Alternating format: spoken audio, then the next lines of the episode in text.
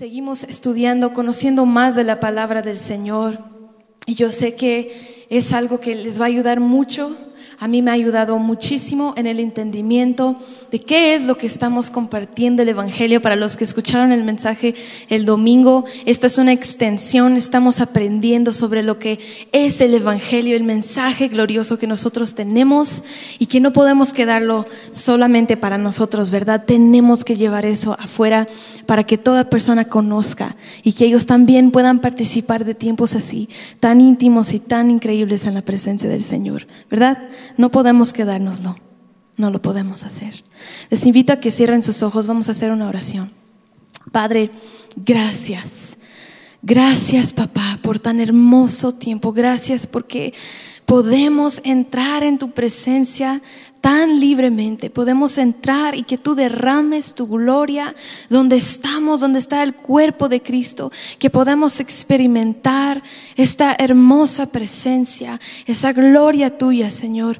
Y no hay mejor lugar que estar aquí en el centro de tu voluntad, conociendo el latir de tu corazón. No hay mejor lugar, Dios, que estar siendo uno contigo, que tu voluntad sea la nuestra también que podamos ser cada vez más y más transformados al, ser esa imagen de Cristo, que podamos continuar conociendo tu corazón cada día más y más. Y yo sé, Señor, que cuanto más tú nos llevas cerca de ti, más conocemos de ese amor más podemos entonces dar a aquellos que no conocen, más podemos hablar, más podemos orar por aquellos que no conocen ese amor increíble. Te doy gracias y te pido, Espíritu Santo de Dios, que tomes el control de este tiempo, que tomes estas palabras y que tú hagas la obra en el corazón de cada oyente, en el nombre de Jesús. Amén. Amén. Wow, pues vamos a ver esto. He titulado este mensaje El poder del Evangelio. Esta es la primera parte. El miércoles que entra vamos a ver la segunda parte. Está tan buena que se tuvo que partir en dos. Y este es el poder del Evangelio. Si estuvieron el domingo y escucharon, pues ya sabemos que Jesús no murió en una cruz por la gente buena.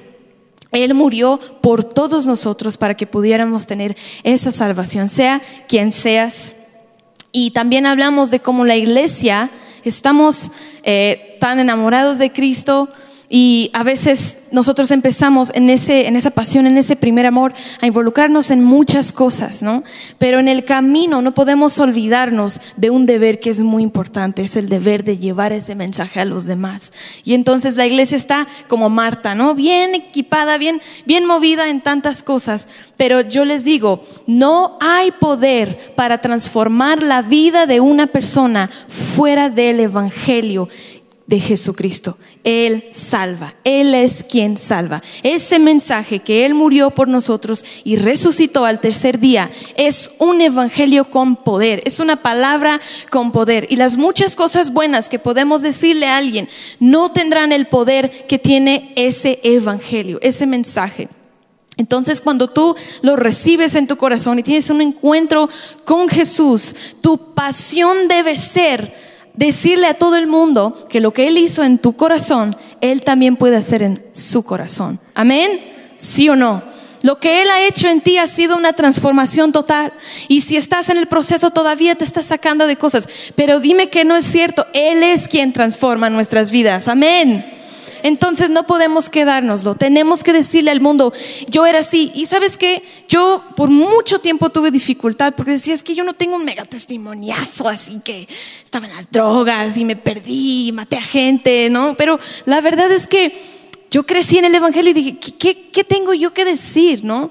Y Él me mostró, no es en ti, es el poder del mensaje del Evangelio. Y tú también puedes decir, porque yo les puedo decir, Él ha estado y sigue tratando con mi carácter. Solo porque yo crecí en cuna cristiana no significa que soy perfecta. No significa que también pierdo mis estribas por ahí. Mi esposo me anda jalando las orejas. Oye, ¿qué haces? ¿No?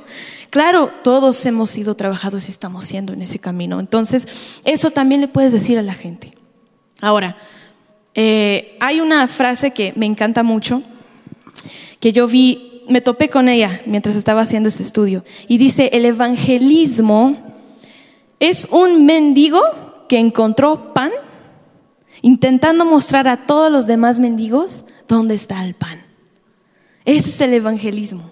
Cuando tú encuentras algo que transforma tu vida y los demás están buscando eso y no saben que es eso lo que quieren. Pero es algo que cuando nosotros lo tenemos y lo vivimos, no nos importa ya la reputación ni la dignidad. Lo que nos importa es ser, ver un avivamiento en donde nosotros estamos y la gente siendo salva para Jesucristo.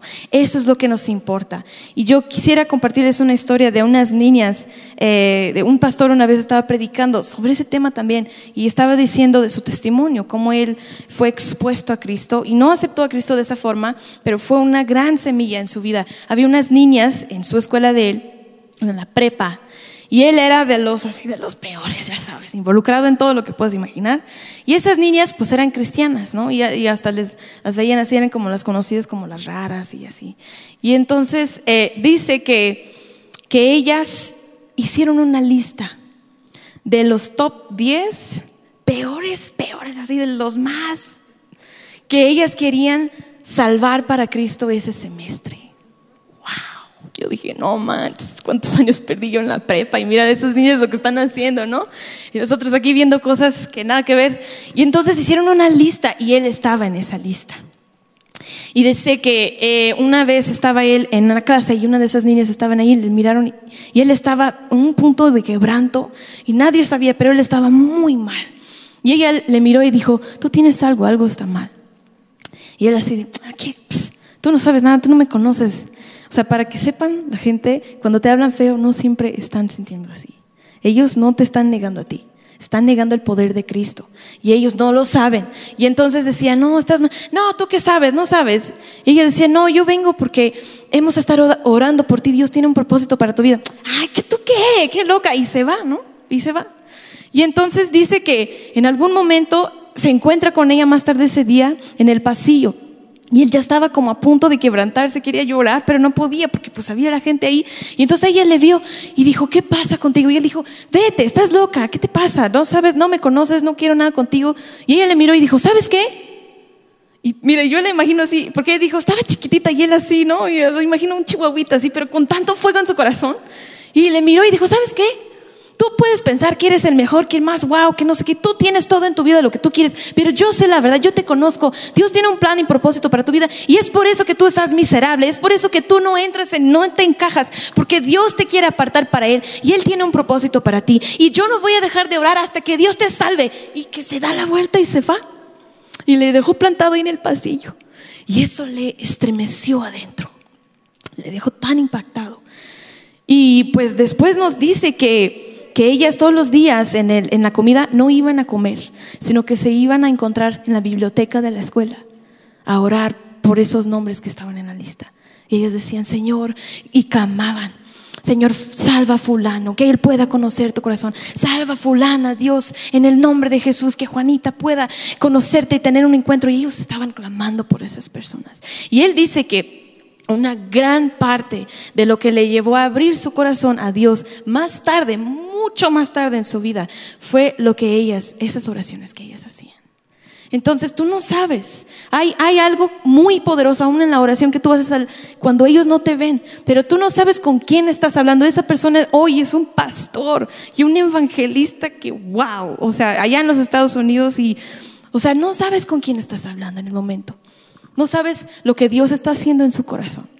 Entonces, eh, no hay evangelio como esas niñas que lo llevaron a Él. No hay evangelio si tú no lo llevas.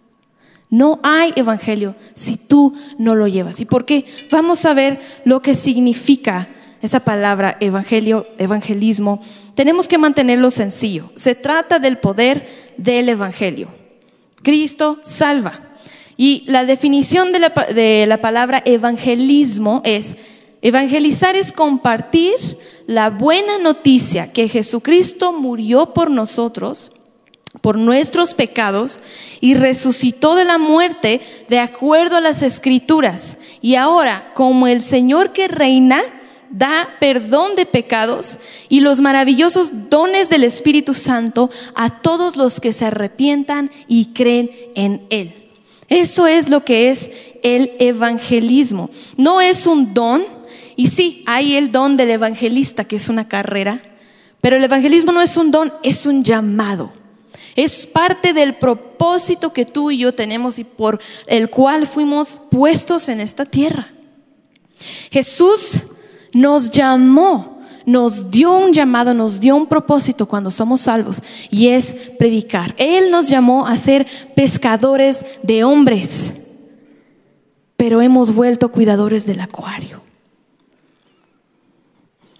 Él nos llamó a ser pescadores de hombres y hemos estado pasando toda nuestra vida dentro de un edificio que se llama, lo dicen iglesia, cuando realmente tú eres la iglesia, tú y yo somos la iglesia. Amén. Entonces, vamos a estudiar la definición de esto. Son tres puntos que están en esa definición de evangelismo. La primera es el mensaje que entregamos el mensaje que nosotros estamos entregando. Y si vamos a estudiarlo a profundo, porque para eso están los miércoles, para estudiar la palabra profundamente, está la palabra evangelio, que es el griego ev, significa bueno. Y ángel, que es mensajero. Es el buen mensajero, el buen mensaje o las buenas noticias, las buenas nuevas. Por eso es que no hay un evangelio si tú no lo llevas, porque es el, tú eres el mensajero de ese buen mensaje, de esa buena noticia. Dice Romanos 10:5, hermosos son los pies de los mensajeros, de las personas que llevan esa noticia al mundo. El segundo punto que estamos viendo en esa definición de evangelismo, primero es el mensaje que entregamos y el segundo es la invitación que nosotros estamos extendiendo a la gente, a todo aquel que se arrepiente y cree. Estás haciendo una invitación. No es una oración, Jesús, yo te recibo en mi corazón, eres mi Señor y Salvador, amén. Ahora eres salvo. No, es una invitación a que se arrepientan y que le den su fe, que creen en Él y lo que Él hizo por ellos. Es un cambio de vida, una decisión que ellos están tomando. Entonces tú estás invitándolos a que lo hagan. En Mateo 1:21 dice, Él los salvará, los salvará de la condenación de sus pecados. De eso les está salvando, de la condenación de sus pecados. Por eso es que es importante que haya un arrepentimiento, un decir, yo ya no quiero volver a estos pecados. Y yo tengo fe en lo que Él ha hecho por mí. Si te arrepientes, no vas a estar hablando igual que antes, no vas a estar haciendo lo que antes hacías, vas a ser una persona diferente. En eso estamos, en ese camino estamos, siendo transformados para parecernos más como Cristo Jesús. ¿Sí? Entonces es el mensaje que llevamos, la invitación que extendemos y el tercero es los beneficios que recibimos. Hay que entender esto porque si no lo entendemos como un completo, ¿cómo vamos a predicar? No sabemos las palabras, no sabemos qué decir, no sabemos cómo llegar a la gente porque no entendemos lo que estamos haciendo. Entonces, los beneficios que recibimos, ¿cuáles son? Estaba en la definición. Perdón de pecado y los maravillosos dones del Espíritu Santo. Sí, son tres partes. Y vamos a ver, ahora sí, vamos a estudiar el capítulo de Romanos 1 esta noche. Ojalá nos dé tiempo de ver todo. Son, eh, vamos a ver los siete títulos que están asociados con esa, ese evangelio, ese mensaje, ese buen mensaje, las buenas nuevas. Vamos a llamarlo la buena noticia. Vamos a ver esos, ¿qué es? Esos títulos, ¿cuáles son? Que están asociados con esa buena noticia. Vamos a Romanos 1, 1. Romanos 1.1 me gusta la traducción nueva, traducción viviente, para que lo podamos entender. Y dice así, yo, Pablo, esclavo de Cristo Jesús y elegido por Dios para ser apóstol, perdón, y enviado a predicar su buena noticia, escribo esta carta. Ahora, dice su buena noticia. En la Reina Valera 60 es el Evangelio de Dios, dice. Entonces el primer punto aquí, el Evangelio es de Dios. El Evangelio es de Dios. Él es el origen de todas las cosas. Él es el origen. Él es donde todo empieza. El Evangelio no es una filosofía humana, no es una eh, interpretación de la, de la religión. El Evangelio es de Dios. Las religiones nos dicen que tenemos que hacer, para poder entonces obtener. Tenemos que ser buenos y entonces obtenemos la gracia. Tenemos que hacer buenas cosas y entonces obtenemos el amor y la salvación por hacer las cosas. Pero en el cristianismo, en la fe que nosotros llevamos, empieza con una frase y dice, está hecho. Fue consumado. Él empieza, Dios es el origen de todo eso. Es sencillo, es realmente tan sencillo. Dios amó tanto al mundo que Él mandó a su único Hijo por nosotros, que resucitó en el tercer día para perdonarnos de nuestros pecados y darnos vida eterna. Es un mensaje tan sencillo. No podemos salir de ahí y hacer y echar flores al montón de cosas y así. Es el poder del Evangelio y el Evangelio es de Dios. Empieza con Dios. Amén. Hay poder en esa, ese mensaje que nosotros traemos porque Dios es el que originó todas las cosas. Él está por detrás de las palabras que tú estás declarando. Hay poder. Deja que ese poder actúe en la vida de las personas que están oyendo. ¿Sí? Ahora vamos a ver el segundo título. El primero es que el Evangelio es de Dios. Vamos a Romanos 1 y vamos a ver el versículo 3. Romanos 1.3. Y dice así, la buena noticia trata de... ¿De quién? De su hijo. ¿Quién es su hijo? Jesús, la buena noticia trata de Jesús en su vida terrenal. Él fue descendiente del rey David. Vamos al versículo 16 para ver también qué dice. Pues no me avergüenzo de la buena noticia cerca de quién? Cristo Jesús, porque es poder de Dios en acción para salvar a todos los que creen, a los judíos primero y también a los gentiles. Y ahí va, y él dice, entonces el segundo punto es que el Evangelio es de Jesús. El Evangelio es de Jesús y Él es la temática de todo. Él es la temática en todo el Antiguo Testamento nosotros vemos que señala hacia Jesús. Si tú lo lees, cada cosa vas a ver simbolismos, vas a ver eh, momentos donde están haciendo algo, pero esta persona o este sacrificio o tal cosa representa a Jesús. Él es la temática. ¿Quién es Jesús? ¿Por qué Jesús? El Hijo de Dios se hizo hombre para que los hijos del hombre pudieran ser hechos hijos de Dios. ¡Wow! ¡Qué gran mensaje! ¡Qué poder! Es lo que Él hizo por nosotros. ¿Y por qué Jesús tuvo que hacerse hombre? Estábamos viendo eso el domingo también. Solo un hombre puede morir en la cruz por otro hombre. La sangre de los animales no es suficiente para cubrir nuestros pecados. Entonces Él se tuvo que hacer hombre. Cuando no pudimos llegar a Dios, Dios llegó a nosotros. Es lo que Jesús hizo. Es el poder de nuestro mensaje. Tenemos que entender lo que hay por detrás. ¿Sí? Vamos al siguiente punto. El tercero. El, el, Evangelio es de quién? De Dios. El Evangelio es de Jesús. Y el siguiente vamos a Romanos 1 del 3 al 5. La buena noticia trata de su hijo en su vida terrenal. Él fue descendiente del rey David, quedó y quedó demostrado que era el Hijo de Dios cuando fue resucitado de los muertos mediante el poder del Espíritu Santo. Él es Jesucristo nuestro Señor. Por medio de Cristo, Dios nos ha dado a nosotros como apóstoles el privilegio y la autoridad de anunciar por todas las partes a los gentiles lo que Dios ha hecho por ellos a fin de que crean en Él y lo obedezcan, lo cual dará, dará gloria a su nombre. El Evangelio es de la gloria, de la gloria de Jesucristo. Es de la gloria de Él. Es un evangelismo, un evangelio glorioso. Él habla ese mensaje que Él murió y se resucitó para darnos vida. Es habla de la gloria de Jesús, habla de la majestad de Dios. El Evangelio es de gloria, no hay historia como la historia del Evangelio. Él habla de un creador que amó tanto a su creación, que estuvo dispuesto a volverse parte de su creación para poder redimirla. Es el mensaje que nosotros estamos dando.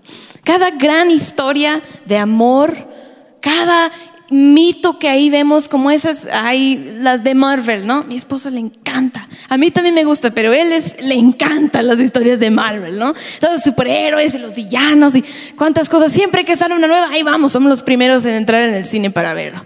No estoy haciendo aquí promociones de Marvel, pero pues pero lo quiero hacer como un ejemplo, o sea, esas historias de, de, amor, vamos a pensar en Superman, ¿no? ¿Cómo es? Él llega de otro planeta a la Tierra y entonces se apasiona por la humanidad, por, la, por las personas, encuentra un, un amor de su vida aquí. Estuvo él dispuesto a morir para salvar a la humanidad. Y regresó vivo después. ¿Qué es eso?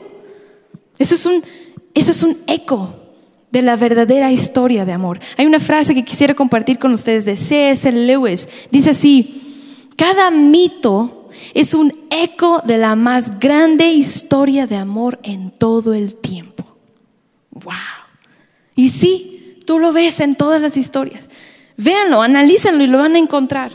Lo que eso, o sea, esa historia de Superman, un ejemplo, eso es un eco de esa gran historia de amor. Ese es el evangelio de la gloria de Jesucristo que muestra la majestad. Es algo tan maravilloso y tan glorioso. Y nosotros lo vemos.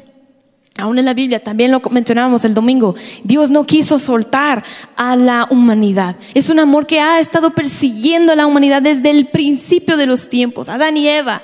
Y entonces crearon el templo y entonces revelaron. Pero aún así Dios tuvo misericordia, no destruyó la ciudad, no destruyó la gente y fueron por otros dioses y aún así nos mandó a su hijo. Se hizo carne y dice la palabra y estaba lleno de gloria. Vimos su gloria. El evangelio es de gloria. Y es interesante porque aún esta semana el devocional lo estábamos viendo y quisiera añadir esto en parte del mensaje. Vamos a Juan, Juan 14 el 13 al 14. Juan capítulo 14, del 13 al 14. Vamos a verlo en la Reina Valera 60, si se puede. Está interesante esto. Dice, y todo aquel, todo lo que pidieres al Padre en mi nombre, está hablando Jesús, lo haré, para que el Padre sea glorificado en el Hijo. Si algo pidieres en mi nombre, yo lo haré todo lo que Jesús hace es para la gloria del Padre. Entonces cuando tú le oras y pides en el nombre de Jesús sanidad y tú ves respuesta y provisión a tus oraciones, Jesús lo está haciendo para la gloria de Dios. Él está revelando la naturaleza gloriosa del Padre. Y muchos por, por experiencias familiares duras que hemos pasado, asociamos al Padre, pero como que no le oramos, oramos a Jesús o al Espíritu Santo, ¿no? Y como que es, nos dificulta ver a Dios como un buen Padre padre, como un padre que no está allá nada más dando latigazos cada vez que tú tropiezas y te caes, ¿no? Pero la verdad es que todo lo que Jesús hace, cada respuesta a tu oración está revelando la naturaleza gloriosa del Padre. Es Él, Él lo está haciendo. Él es un buen padre. Bueno, quería añadir esa parte. Vamos al cuarto punto. El Evangelio es de Dios el Evangelio es de Jesús, el Evangelio es de gloria, es de la gloria de Jesús. Y el cuarto, el Evangelio es de gracia. En Romanos 1, del 6 al 7, nueva traducción viviente. El Evangelio es de gracia. Dice así, ustedes están incluidos entre los gentiles que fueron llamados a pertenecer a Jesucristo. Les escribo a todos ustedes, los amados de Dios, que están en Roma y son llamados a ser su pueblo santo. Que Dios nuestro Padre y el Señor Jesucristo les llene y les dé gracia y paz El Evangelio es de gracia, es la riqueza de Dios a expensas de Cristo. Él le mandó para que muriera en nuestro lugar. Y, hay que entender una diferencia. ¿Qué es la gracia? Porque muchos la confunden con la misericordia. Pero vamos a ver qué es eso, porque la misericordia te detiene de lo que tú mereces. La misericordia te, te detiene, que tú mereces condenación de pecados, tú mereces eh, estar lejos de Dios, pero la misericordia te detiene de eso. Ahora, la gracia te da. La gracia es un regalo inmerecido, es dado. Es un poco diferente. Ven ahí, la misericordia detiene de ir al infierno. La gracia te da la entrada al cielo. La gracia es la que te da adopción, perdón, un lugar en familia, te da adopción por parte de Dios el Padre. La gracia es el regalo de Dios.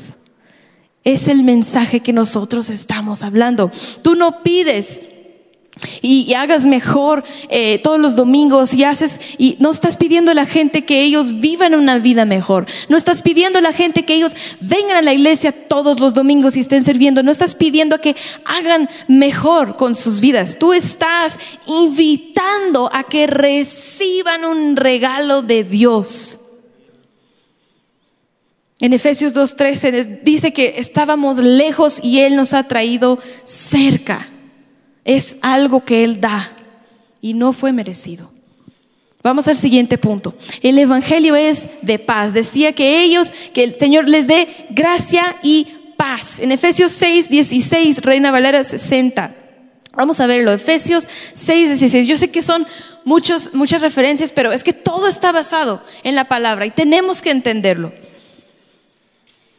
Además de todo eso, dice, perdón, sobre todo, tomad el escudo de la fe con que podáis apagar todos los dardos del fuego del maligno, del maligno. Y tomad, ay, eso es Efesios 6, 15, perdón, ¿eh? Efesios 6, ya estamos pregando aquí en este, vamos a entrar en guerra espiritual, amén. Calzaos los pies con el apresto del evangelio de la que de la paz. El Evangelio es de paz. Cuando tú predicas, trae paz a aquel que te está oyendo, trae paz a la gente. Jesús dijo, dejo con ustedes mi paz. No es como la del mundo, es diferente. Y sí, es algo que nosotros a veces regresamos a eso de la ley y, y es importante, que es de gracia, es de paz, pero es importante que nosotros podamos hablar de la ley.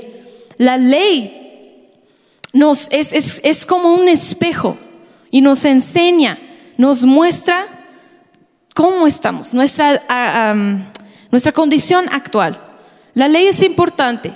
Dice, no robarás, no matarás, no cometerás adulterio. Y eso, aún así, yo les pregunto, ¿eso es una manera de salvarse? No. Eso es lo que los católicos creen. Eso es lo que los judíos creen. Pero ¿qué dice el apóstol Pablo? ¿Qué es la ley? Dice en Gálatas 3, 24, en la nueva traducción viviente. ¡Wow! Qué rápidos son los del multimedia, me encanta. Dice así, dicho de otra manera, la ley fue nuestra qué? Nuestra tutora. La ley fue nuestra tutora hasta que vino Cristo, nos protegió hasta que se nos declarara justos ante Dios por medio de la fe. Entonces la ley es un tutor. La ley te guiará de la mano a la misericordia y la gracia de Dios para que entonces puedas experimentar la paz de Dios. ¿Ok? Todo va de la mano. Es un evangelio maravilloso, es una historia gloriosa. No hay poder fuera del evangelio. Vamos al siguiente punto. El Evangelio es de Dios, es de Jesús, es de la gloria, es de la gracia, es de paz y también el Evangelio es propio. Se trata de tu salvación. Dice en Romanos 1 que estamos estudiando, llamados, ustedes son, ustedes son llamados a pertenecer a Cristo, llamados a ser el pueblo santo de Dios. ¿Quién es llamado a ser el pueblo santo de Dios? Los que, los que son santos, los que están en la iglesia todo el tiempo, eh, los que están aquí arriba ministrando la alabanza. No, ¿quién? Ustedes, tú. El Evangelio es de tu salvación, es propio. Y tú lo tienes que recibir y tú lo tienes que vivir y lo tienes que aceptar, ese Evangelio. En Efesios 1:13 dice, ahora ustedes, los gentiles, eh, o sea, la gente que no era el pueblo de Dios, ¿no? Los que no fuimos nacidos en, en una iglesia cristiana tal vez, ahora ustedes también han oído la verdad. La buena noticia de que Dios los salva. ¿Quién salva? A ti. Dios te salva a ti. Y Dios los ha identificado como los suyos. Eres llamado a ser parte de su familia. Es propio. Tú tienes que apropiarte del Evangelio. Debido, debes recibirlo. ¿Y cómo lo recibes? Eso es importante para cuando tú estás también predicando a la gente. ¿Cómo es que tú recibes ese mensaje que Jesús murió por ti? Lo hablamos el domingo. ¿Cómo es que lo recibes? Dos cosas. ¿El qué? Ah, chales, ¿no? Estaban pensando en tacos el domingo, ¿qué? A través del arrepentimiento, y les voy a dar otra, chance, y eso es lo más importante, a través de la qué? La, la fe. Es así que tú lo recibes. Te arrepientes y crees. Te arrepientes y crees en Él. Y por último, el Evangelio es administrado. En Romanos 2, del 11 al 16, vamos a, vamos a ver, dice, pues Dios no muestra favoritismo. Los gentiles serán destruidos por el hecho de pecar, o sea, los que no son de Dios, los que no le conocen, aunque nunca tuvieron la ley escrita de Dios. Y los que eran el pueblo de Dios, los judíos, quienes sí tenían la ley de Dios serán juzgados por esa ley porque no la obedecen. O sea, vamos a explicar esto. La gente en el mundo, ellos son juzgados por sus pecados, pero tú y yo, que conocemos de la palabra y no lo obedecemos, de acuerdo a tu conocimiento, serás juzgado. Dice, pues el simple acto de escuchar la ley no nos hace justos ante Dios. Es obedecer la ley lo que nos hace justo ante sus ojos. Aún los gentiles, quienes no cuentan con la ley escrita de Dios, muestran que conocen esa ley, cuando por instinto la obedecen, aunque nunca la hayan oído. Fíjate, ellos demuestran que tienen la ley de Dios escrita en el corazón, porque su propia conciencia y sus propios pensamientos los acusan o el bien que hacen les indica que están haciendo lo correcto. Seguimos. El mensaje que proclamo es que se acerca el día en que Dios juzgará por medio de Cristo Jesús la vida secreta de cada uno. Dice tú que te llamas judío, confías en la ley de Dios y te jactas de la relación especial que tú tienes con Él pero la verdad es que Él juzgará la vida secreta de cada uno. ¿Por qué es que el Evangelio es administrado? Él dice, Pablo, en Romanos, yo tengo la obligación. ¿A quién? ¿A quién tenemos nosotros la obligación? ¿Con quién tienes tú una deuda? Yo le pregunto. ¿Con quién tienes una deuda? ¿A quién tienes una obligación? ¿A Jesús? No. Todo lo que hizo Jesús por ti fue de gracia. Entonces, ¿a quién tienes obligación? Con todos los que están en el mundo. Tienes una deuda con ellos. Y si lo quieres ver, está ahí en Romanos. Pablo lo dijo. Él habla de esa obligación que nosotros tenemos con el mundo, de anunciarles, de llevar esa buena noticia con ellos. Es obligación tuya llevar el mensaje. es obligación tuya al salir de estas puertas compartir ese evangelio glorioso con todos los que tú conoces.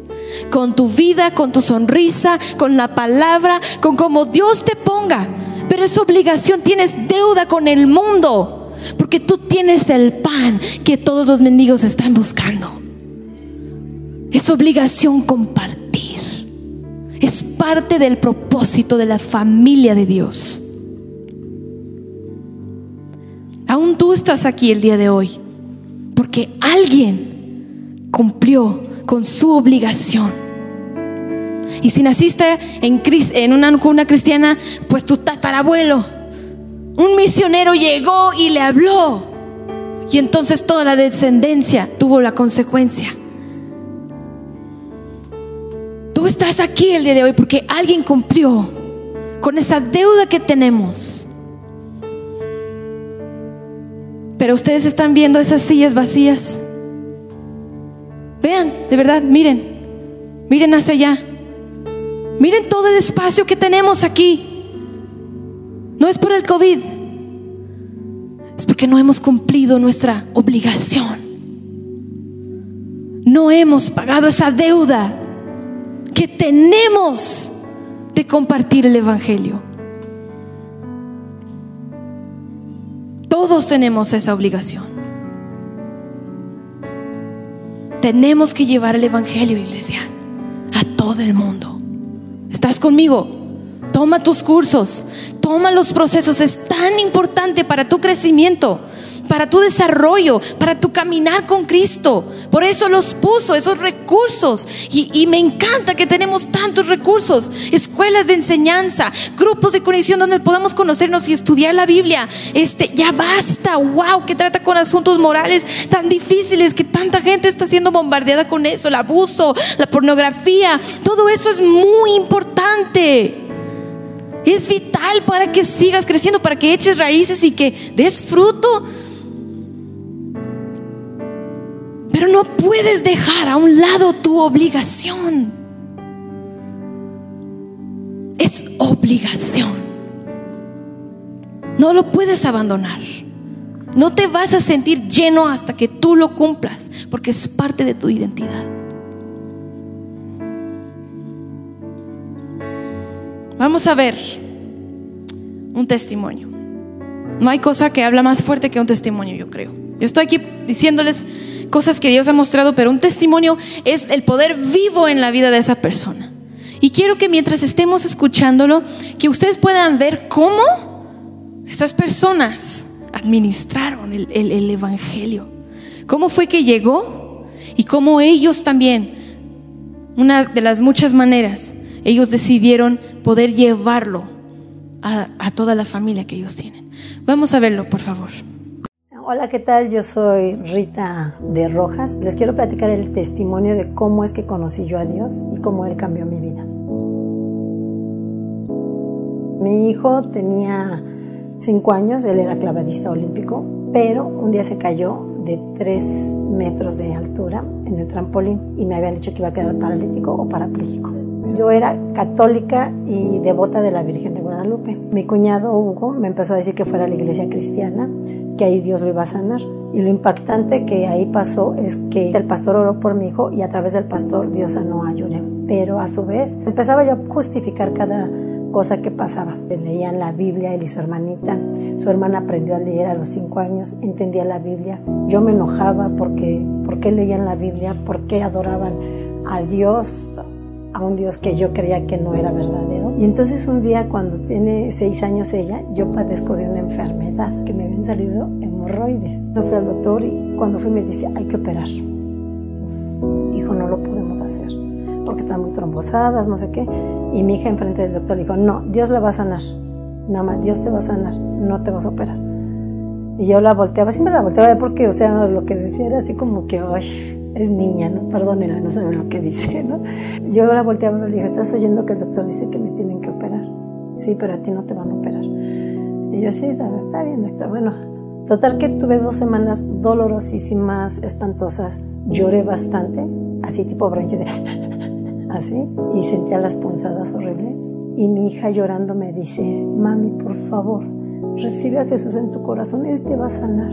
Y yo pues obviamente el dolor era tan grande y tan fuerte e insoportable que le dije, sí, hija, lo que tú quieras. Me dice, no, no soy yo, es Dios, pero pídeselo. Yo, sí, sí, sí, hija, sí. Entonces me llevó, hizo la oración para recibir a Jesús en mi corazón y en ese instante Dios me sanó, desaparecieron. Y entonces yo estaba así, y las, y, las punzadas las quería como que agarrar y trataba de calmar mi lloriqueo y así hasta las buscaba como, no, a ver, ¿dónde están? No las sentí. Y en ese instante cuando mi hija oró por mí, dice, nunca más te van a salir. Esa fue realmente mi convicción. Porque dije, no, o sea, esto sí ya es real, porque no es ni palero ni nada, porque lo tuve yo. Me vino el interés de ir a congregarme, y yo también ya brincaba, saltaba, y me enamoré de Dios desde esa vez a la fecha sigo enamorada de él. Hubo un testimonio que me impactó en mi vida, que fue el de una prima. La prima se quiso suicidar. Después de cinco días les avisan a mis tíos que había un bulto en la azotea de mi mamá.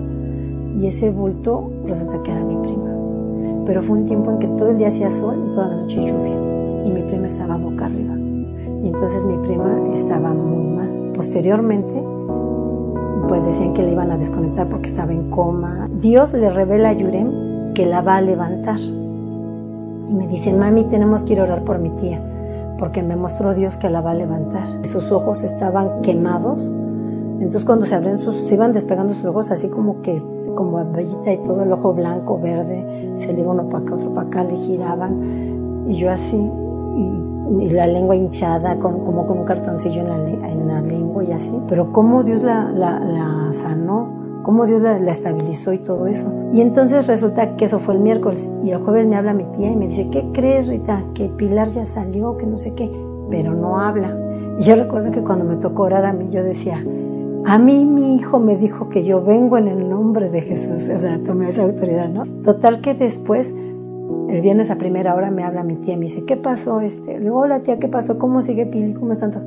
¿Qué crees? ¿Qué? Pues que ya nos dieron de alta. En tres días Dios levantó a mi prima. Ahí nació el perdón para toda la familia y tuve la oportunidad ese día de decirles que donde yo estaba era un Dios vivo y que no los había traicionado, que simplemente no adorábamos santos, que porque Dios nos utilizaba a nosotros como intercesores. Tampoco le faltábamos el respeto a la Virgen María. Fue una mujer obediente, que al contrario un testimonio que debíamos de ser obedientes a Dios, pero que no se adoraba porque ella no murió por nosotros, sino quien murió por nosotros fue Jesús. Y de ahí en adelante Dios se ha glorificado en mi vida enormemente. Sigo viendo milagros, seguimos viendo milagros. Yo comparto la palabra a todo mundo. Las lágrimas que ahora luego me salen o este sentimiento que se me quiebra la garganta es del agradecimiento por la vida de mis hijos, que nunca quitaron el dedo del renglón, que creyeron que Dios de verdad me cambiaba. Y encuentras ese Dios que siempre te va levantando. Y si nos caemos porque somos humanos, si fallamos porque somos humanos, pero dice Dios, siete veces caerá el justo y otras tantas se levantará. No importa si eres católico o lo que seas, lo importante es que conozcas al Dios verdadero, para que Dios transforme tu vida como transformó la mía. Wow. Dale un gloria a Dios. Esta es la familia maravillosa, lo que Dios ha hecho con ellos. Y fíjense, si dos niños, niños, su hija tenía seis años de edad cuando le habló. Seis años, una niña le llevó a su mamá a hacer la oración para aceptar a Cristo en su corazón. Y tú estás ahí, en el puesto de tacos. Y no, no, es que da vergüenza. No, ¿qué, ¿qué va a pensar de mí? Es que vengo aquí todos los jueves. ¿Y eso qué? Si una niña lo pudo hacer, todos lo podemos hacer. Ellos administraron, porque después de que ella recibió, empezó a aplicarse. Y entonces pudo llevar el Evangelio a toda su familia a través de la sanidad. Ella tuvo fe, ellos tuvieron fe y oraron en el nombre de Jesús. Y como leíamos, todo lo que tú pidas en mi nombre, yo lo haré para darle gloria al Padre. Y entonces, así llegó el Evangelio y toda su familia hoy es salva. Y así es como nosotros lo tenemos que hacer. Tenemos que cumplir, porque es un llamado, porque es un propósito. Amén. Quisiera orar esta noche. para que Dios pueda sellar esta palabra en cada corazón. Y con el entendimiento que tenemos, podemos llevar ese evangelio glorioso a todos los que conocemos. Señor amado, te pido que tú puedas tocar la vida de cada uno, que tú puedas derramar del valor del Espíritu Santo en cada corazón, que tú puedas poner las palabras en nuestras bocas, que cuando no sepamos qué decir o cuando nos sintamos nerviosos, que tú puedas dar ese empuje, Espíritu Santo, que tú, Señor, puedas poner las palabras como fuego ardiente en nuestras bocas, que tú puedas mostrarnos las maneras, cómo es que lo debemos de hacer, a través de qué medios, Señor, cómo podemos administrar ese evangelio de gracia, de paz, ese evangelio que se origina contigo, Dios, ese evangelio que tiene Jesús en toda su historia, esa gran historia de amor que ecoa en toda la humanidad. Dios, ¿cómo lo podemos hacer? Te pido, Espíritu Santo, que puedas direccionarnos estas semanas, en estos días y por el resto de nuestra vida, conforme cada día tú nos das un suspiro más y la habilidad de poder pararnos de nuestra cama y salir allá afuera, que nosotros podamos llevar tu evangelio glorioso a cada alma, a cada ser que nosotros con quienes topamos, que no haya más casualidades, sino encuentros, encuentros contigo. En el nombre de Jesús te pedimos, Dios, te damos gracias. Amén. Amén. Dale gloria a Dios ahí. Recuerden esta frase, no es coincidencia, es Jesusidencia. Amén. Eso es lo que les vas a decir la próxima vez que ustedes le ven. Aleluya.